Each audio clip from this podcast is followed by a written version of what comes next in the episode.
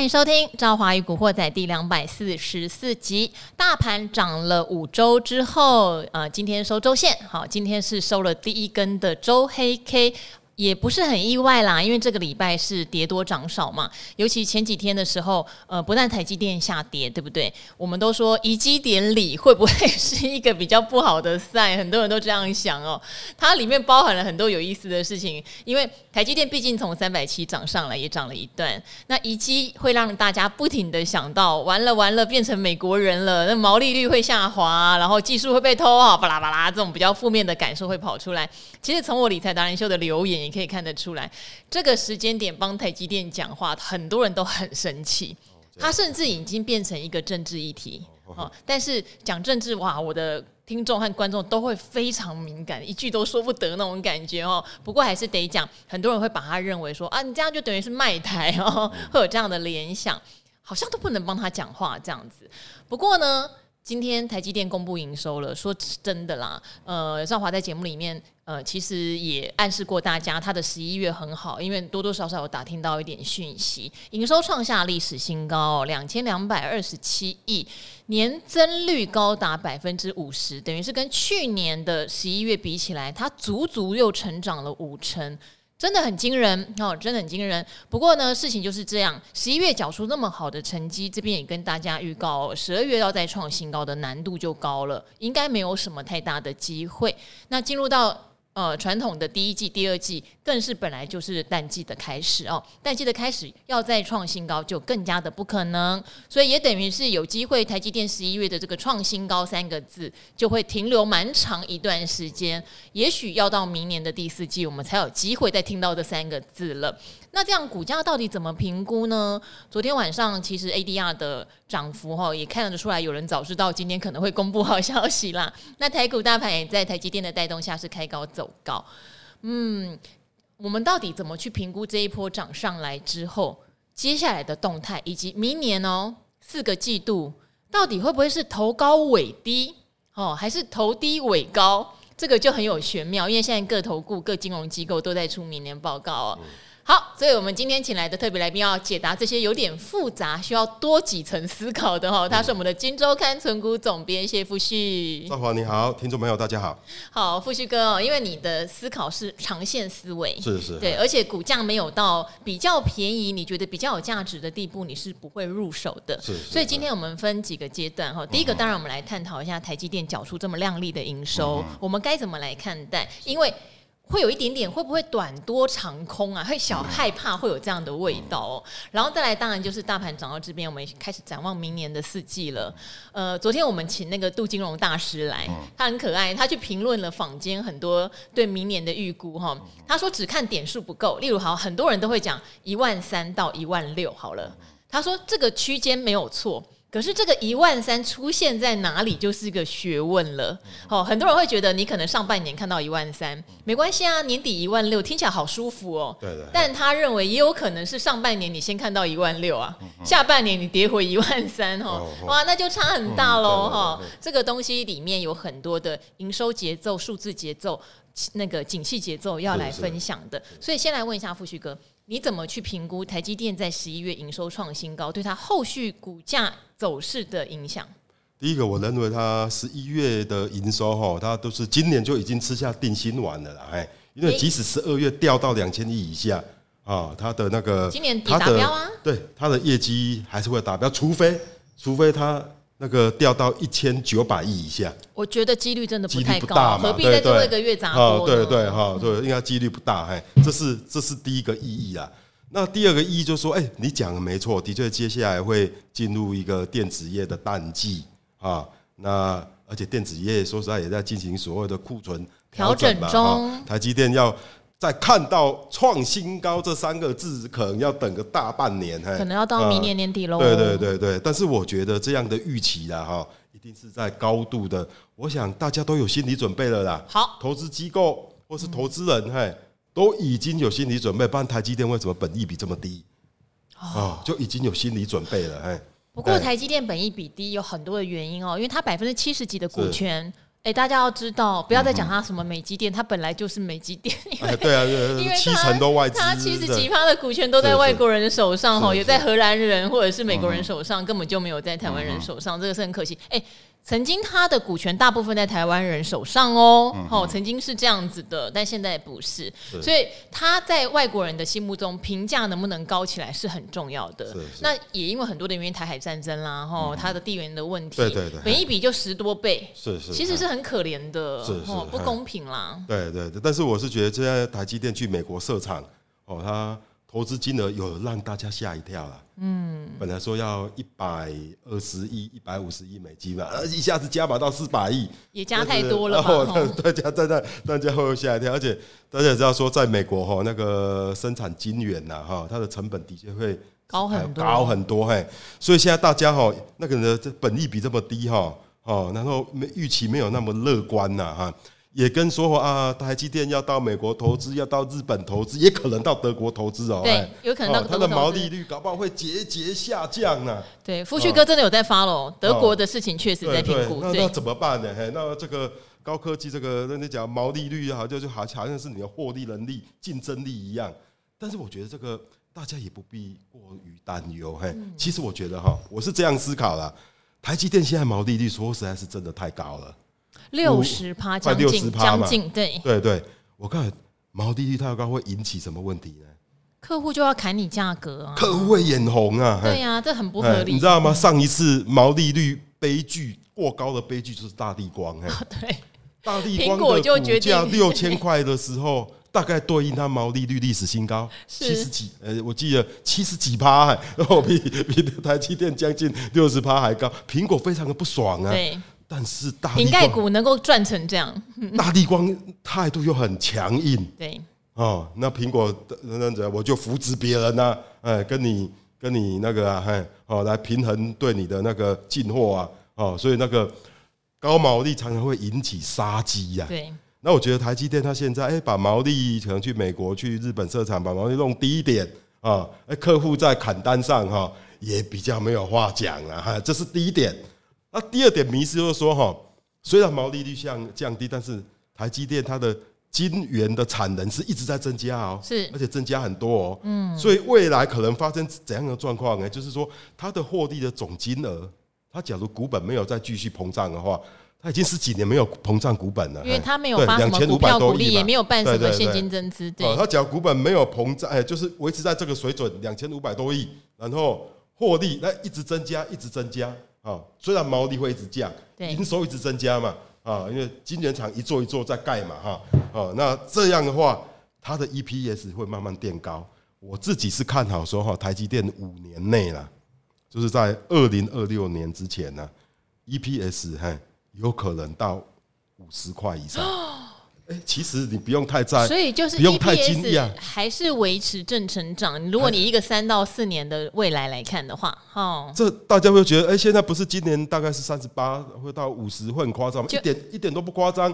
台积电它已经重申很多次，每次法说会法人都一定会再问一下，你对长期的成长的展望是怎样？台积电说两位数，而且是高 high digit 哦，嘿。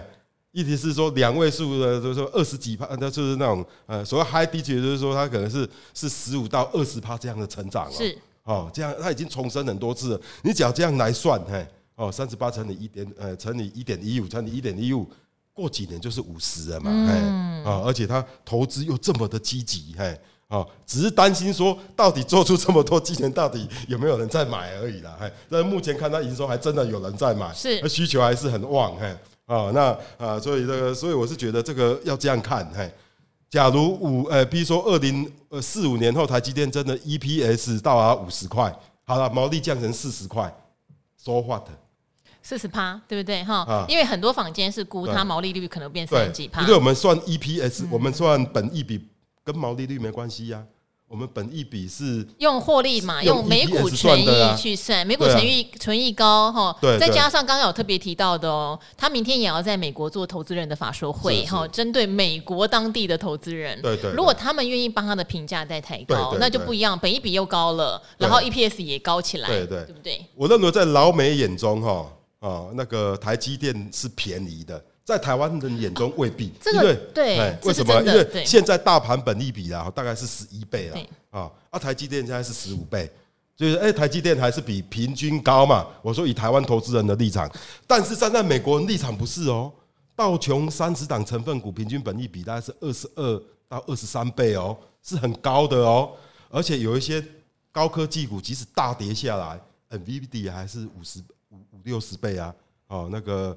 那个特斯拉还是八十倍啊，好，但是但是不过，所以台积电十五倍，对我觉得对美国投资人而言，哎，就觉得还蛮便宜的啊。对，富，呃，这边要请教富旭哥，因为其实美国很多的是品牌厂商啦，哈，台积电当然在代工做出了。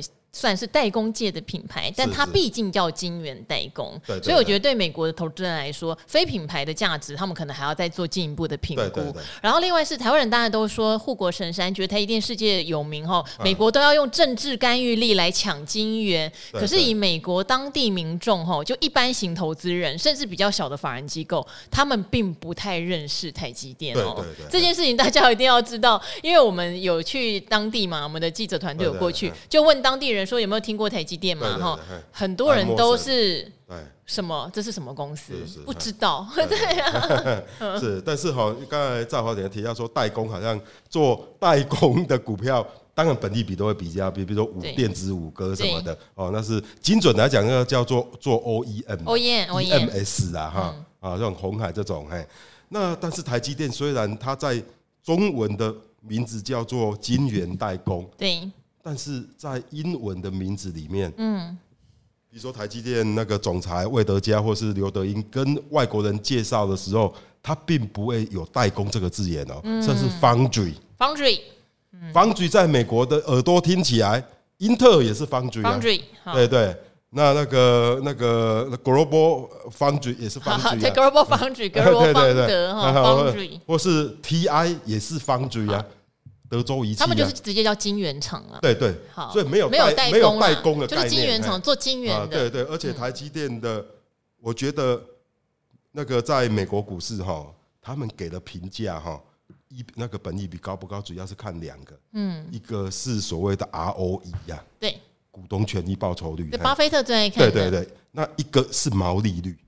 毛利率就很高啊，对，毛利率高的话，他也会给你比较高的评价。为什么？他会认为说，哦，你你公司的产品呐，护城河很深呐，所以才有享有高毛利率啊。那这样子降到三十几怎么办？他如果有五六十，大家一定吓呆，哇，怎么厉害啊？所以我觉得，在美国人眼中，台积电应该应该不会让他说，呃，享有太低的本益比啊，哎，应该评价会有所提高，哎，是。好，所以综合来看的话，呃，即使我们可能要面临台积电大半年营收不会创新高，哈，但是。呃，切记哦，今年的财测目标一定达得到，而且是高标达成。哈，EPS 的话，坊间可能就是三十八块附近没有问题。当然，明年的话就要有一点点且战且走了，因为现在听到的哈，不只是七纳米或六纳米的产能利用率有下滑的问题，四纳米、五纳米也有。好、嗯，有点全面性，因为整体的大环境的景气不好的关系，即使如苹果都可能会下修明年的一些投片预期，这些都有陆续听到。所以现在要看的就是魏哲家总裁。本来提到明年是台积电的成长年，对，现在却有可能是顶多持平或小幅衰退的状况。好，对于这一点呢，其实富旭哥也有一番解释哦。是因为我们是呃，我这个频道可能讲来比较多是一般投资人，一般投资人是比较资讯不对称，就等于是讲出来才知道嘛，所以听了就有点嘎嘎啊啊！本来该成长的没成长，不是坏消息吗？可是法人跟大型的资金部位就不见得这么想。是是，你知道吗？虽然那个魏总裁啊，哈，他还是对明年继续进步，因为他本来就乐观了，有信心，always 乐观。但是其实，在那个分析师里面，哈，啊，他们他已经已经，其实对台积电还是共识，还是说获利还是会下滑，可能会有点衰退。对，我看一下那个，我之前有做大概十几份报告的收集的，哎。明年对台积电外资券商的预估的那个 range 大概是 EPS 三十五到三十七之间，那今年可能是三十八到三十九嘛，的确是会下滑。嗯，那我觉得这是好事啊，这是好事，因为市场虽然你讲你有信心，但是市场不怎么相信你，还是给你一个啊，觉得大概给你一个七十五分，嘿，但是你讲明年能够拿出八十分，哎，八十五分，嘿，真的，真的，真的维持成长，或者是衰退，呃，那个维呃不要太多，哎，哎，你的股价就会有所反应的，哎，所以应该是这样。而且我觉得台积电即使利营收无法创新高哈，会陷入整理哈，我觉得哈，呃，对一些年轻人呐哈。或是一些中壮年族群的存股族也是好事，好事，让你有时间慢慢减嘛。四五百块钱真的，一般人也是不太买得下手。像台积电一张要五十几万啊，我现在已经买了快四张了。说实在的，嗯，哎，买一张五十几万，好，真的那个资金要很充裕啊。所以我我我都怎么买？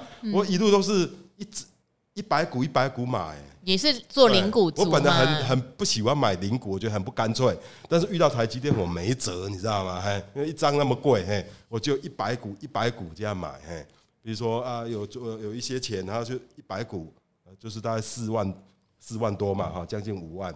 或是买有卖其他的股票，哇，那又再买个一两百股。哎，可是我一直都觉得富旭哥的做法就是这样是对的，就是我我也不喜欢零股，可是你就把它当成，不然就买含积量高的 ETF 也是一个想法啦。哈，零六五零也是一个想法。好，因为我之前常被问他在存台积电啊，其实我个人。并不认为台积电是非常好的存股标的，因为它的成长性这两年很高。中小存股标的要比较稳定成长，而不是高速成长。但是因为它有它的世界级地位，在台湾有非常如神坛般的一个哈，每个人手上都想有台积电。所以对我来说，就算今天台积电跌到两百块，你都应该是继续往下小幅、小幅、小幅、小幅一直买、一直买、一直买。如果你真的很认同这家公司的话，那一样哦。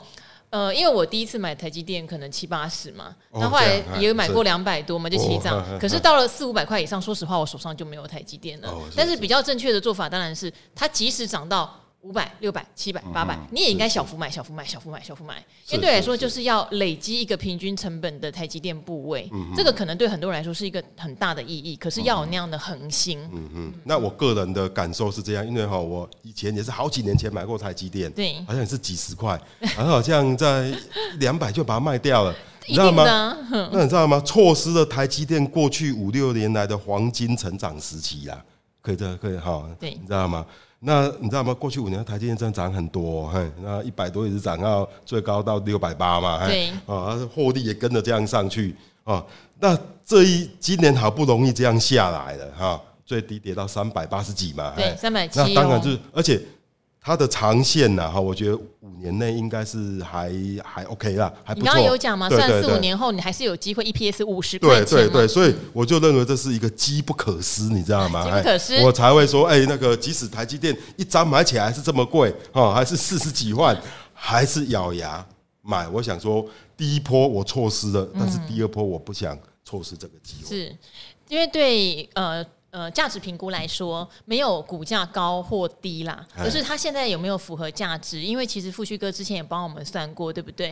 台积电如果以现在的成长动能跟它所有的体质财那个所谓的财报数据来看的话，它应该会比金融海啸那时候跌下来还要便宜哦。对对对，它的便宜的定义是价值上面是被低估。这件事情叫便宜哈，所以这件这个这个评估的方式，我觉得所有想要做价值投资人都应该学一下。不是说股价六百块就代表它很贵，也不是股价一百块代表它很便宜。对对，好，一百块的公司如果是一家亏钱的公司，甚至明后年都会亏钱的公司，谁要买啊？嗯嗯，是是，对这个东西大家还是要。对，因为金东海啸的时候，台积电我记得 EPS 不过三块多，对，现在三十三十七，哎，对对，三十七八了。对，而且金东海啸的时候，台积电它在全球半导体的排名大概是第五名了。啊，当时我有找历史资料出来，哦，还排在什么什么意法半导体后面。像意法半导体连台积电的车尾灯都看不到了。台积电甚至它在今年的营收了哈，好像在第三季的营收还超车那个三星跟英特尔，变成全球第一大半导体公司。哎，所以现在它的本益比比金融海啸的时候更低。但是呢，那个江湖地位完全不一样。哦，当然台积电把厂移到不管日本、德国哈，德国应该是有了，美国，它现在面临比较大的挑战是能不能找到跟台湾一样好的工程师。嗯嗯。哦，我觉得这个也是一个蛮大的挑战。他们现在看起来，在当地的人，第一是当地的工程师并不觉得台积电是个首选。嗯，哦，当地人当然还是想要进，不管是 NVIDIA、Intel 什么，对对对，当地一流的工程师是这么想的，不像台湾一流工程师其实都还蛮想进台积电哈。好，所以这个人才可能会是之后他破呃，就是扩点到各全球各地很大很大的挑战，这个我们就要来看。那有没有可能会因应当地只能找到愿意这样配合的人，而降低了它的生产效率？这个我们可能要持续观察。嗯、这倒有可能。好，那回到我们刚刚的第二个问题了。嗯、是是。好，现在台股呢，前一阵子有涨到一五一五二吧，哈，就是一万五千一百多点，就开始有一点小修正或是震荡。那目前大部分人都只敢说到农历封关前。应该还有一个高点，可是封关后，因为面临到的就是很残酷的嘛。第一季的状况可能比第四季差，对；第二季的状况又可能比第一季差。当你每个月看到不好的数据的时候，你的心理投资上一定有压力。对对。哦，法人市场也不可能一直坚持说利空不跌，利空不跌，利空不跌半年是不可能的。嗯好，所以很多人都认为明年搞不好会是一个头轻，呃，脚重，等于说一二季可能修正。然后三四季再恢复上涨。好，可是我也有听过，像杜大师就不不这么认为，他就会一路修正到第三季、第四季，到第四季尾巴才会勾起来，跟今年有点像。哦，这样。对，我不晓得以富旭哥对产业的了解，是你觉得明年整体的景气跟股市的节奏走法大概会是怎么样？我我自己是这样做规划的，但是未未必准确啦。嘿，哦，因为像我去年第四季的时候，我也大概会对大盘做个规划。我本来认为这波的两千点反弹，我有预估到，但是会在第一季才会发生，嗯，没想到它提前了。是，好那。啊，所以这那个时间差还是也没有，有时候难免啦。对对对，那我目前哈的规划是这样，我是认为第一季会会会休息，而且最好休息。嗯，不休息那才才是不知道该该怎么办。嗯啊，那休息之后哈，现在我反而认为第二季的走势，台股走势是个关键。第二季的台股走势，好，第二季的台股四五六月，第二季它可能会面临到企业的财报都不好看，对，因为它会公布第一季嘛。啊，第一季应该也不会不好嘛，嘿，啊啊，那那个那第二季又是电子业的淡季，对，五穷六绝七上吊，明年景气展望又不是很好，对。啊，搞不好明年就会陷入衰退，啊，所以利空这样这么多会夹杂在一起，那我认为，只要第二季在这么多的利空状况之下，哈，只要能够出现第一季在下跌之后，第二季止稳，嗯。那我觉得啊，嘿，他哎二对二零二三年的下半年哈就可以有所期待，你知道吗？嗯，哦，这个就会变成利空不跌了，是，对，你知道吗？嘿，但是他假如第二季继续又大跌，嘿，比如说它又比第一季又跌了七八 percent 以上，甚至十 percent，嘿，那我就会比较担心，嘿，嗯，因为可能代表说市场对于哎那个明年下半年的展望是是倾向蛮悲观的。那里面可能掺杂很多法人什么的专业，那个他们在做操作啊，嘿，那我就会小心，嘿，那那时候我可能那个会减码，那个假如是大跌，第二季大跌，我可能会减码我手上的电子股，嘿，哦，哦，所以你即使是长期存股，你也一样会做减码，会调节，但是不会全部卖光，哎，我会做一个，我通常是是都会做十到二十 percent 的减码，哎，其实减码哈，我从今呃那个这一次反弹了两千多点之后，我就陆续有减一些了。哦，但是我把因为我把我我先把我手上的呃那个电子股，比如说群光啊，啊，我手上有一些电子股已经填息了啊，啊填息之后还有资本利得，嘿，啊，那比较下游的，我就把它先先获利了结，嘿，然后转到什么？我转到有部分台积电，然后部分是那个债券型。呃，ETF，嗯，债券基金 ETF，确实啊，因为哈债券的话，大家有注意到吗？美国十年期公债殖利率哦，哇，降得很快耶！之前最高有到四点二、四点三，我朋友大户去那边一路买，现在看到在三点五而已耶。对啊，嘿，真的降很多，所以等于债债券的价格现在已经有点上扬了。而且之前啊，如果大家有长期追踪古惑仔的话，有提醒，明年如果真的很不景气，事实上钱避险资金是确实会回到无风险债券上面去的。哦，所以明年债券的价格是有可能往上走的。对，这个这个一定要记得哦。你看今年初那个债券的价格跟现在，现在还是跌蛮多的状态哦。对，哦，明年应该会回升更快。前提是说哈，明年债券不怕。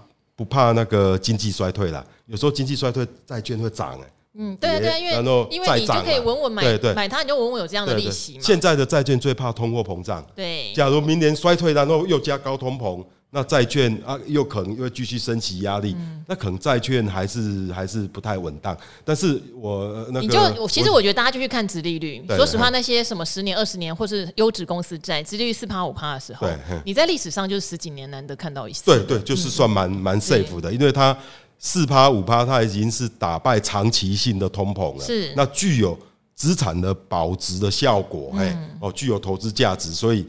呃，那个现在现在是我说会把一些获利的股票转移到债券，债券去，就是这个有点避险的味道。对对，好，这个是富旭哥可能会因应明年的景气变化哈，我觉得大家多多少少也要想一下自己的策略是什么啦。对，像我也有在搬移一些股票，跟你一样，就是最近我把一些比较高波动、高本益比这类型有反弹多的电子股，慢慢还是转到一些高值利率，然后稳定型，明年的业绩还算是呃，不用说是大成长。可是至少他已经有预测说不太容易衰退的公司上面，对，我觉得这个对我来说，在这个涨上来的时间点，做一些稍微微调换股是还蛮安心的。对对，而且我建议大家哈，那个不要太贪心呐哈，都都呃，比如说你股呃股票的资产配置哈，资金的配置就是单押某一种，嘿，不要不要不要不要哦，最好像股票哈，我里面还会三种做一个。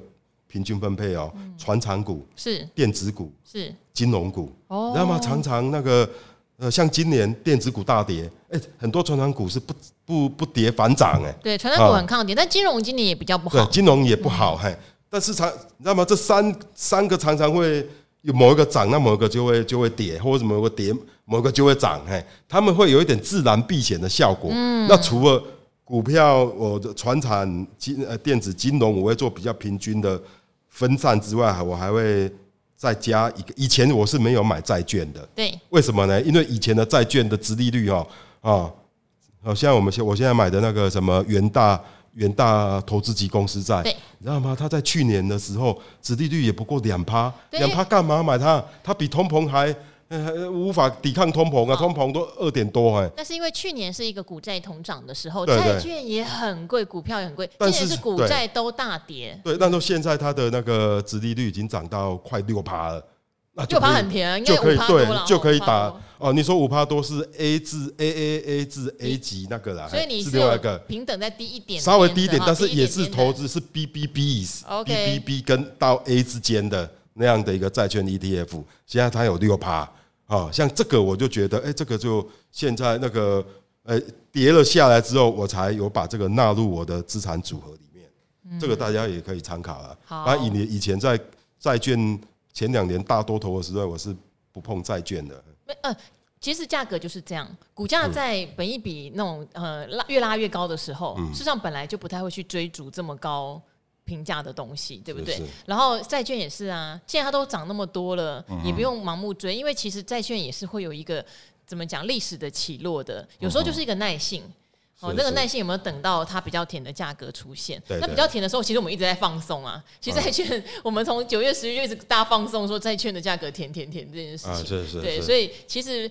呃，久了，你对投资市场上商品的节奏慢慢也会有一些概念。是是不过现在哈，大家这几天可以很明显感觉到天气变冷了，哦，变冷了。后来富旭哥就跟我讲说，哎、欸，有一些股票啊，它跟气候很有关系，变冷了就会卖得好，变冷了卖得好，股价就会上去。他说也很奇妙，像送分题一样，哦，像送分题一样。然后我就想，哎、欸。但是像今年有一个东西就比较不一样，以前说三四月去布局那个饮料啊，好什么红泉什么，但红泉今年一直涨一直涨，没有什么布局时间点的问题。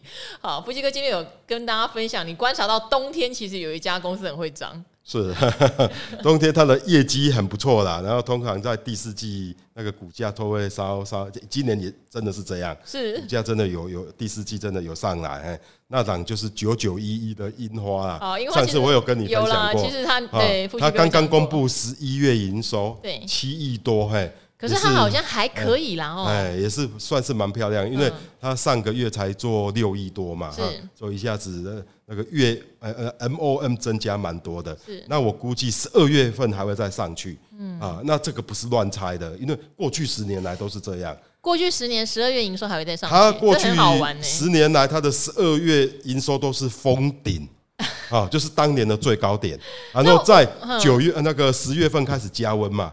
啊，那我应该就是九月、十月要买啊，加温前买嘛。哦，他在对，我记得股票在呃九月的时候，那股价曾经一破跌破六十块嘛，那现在又六六十三多了。当然这种股价比较牛啦，涨也没有涨很多啦，哎啊，但是你只要像我那个，你只要知道它的节奏哈，对，好像我这个是长期投资的，对，但是抓到这个节奏之后，或许我在九有九那个八九月八九月我就哎、欸、多买几张啊，然后等它比如说有赚个五趴哎六趴嘿。哎，一季五趴六趴也不错哎，嘿，嘿，当做这个零用钱，再把它卖掉也可以啊。但是我长期部位也都没有变呐，嘿，好像这种，而且它的业绩旺季会持续到一月份，是啊，因为一月份它也维也会维持高档，没有十十二月份好，但是也是在高档啊，因为这个是一个过年前大家瓦斯会尝试换瓦斯炉啦、热水器的一个高峰，甚至会甚至把那个厨房做一个维修整修。换系统家具、系统厨房也有可能，好像这种是比较比较明显的了。嘿，好，很有趣哦。因为大家如果呃愿意在股市长期投资的话，一定有你很清楚知道它节奏的公司哦。真的真的很很有意思哦。呃，以前更多，其实这两年节奏有点被打乱了。嗯，很多公司去年前年赚太多钱了，嗯哦，一下子那个股价的曲线涨得跟以前不一样。对，要不然以前有很多这种，就是季节来了会涨。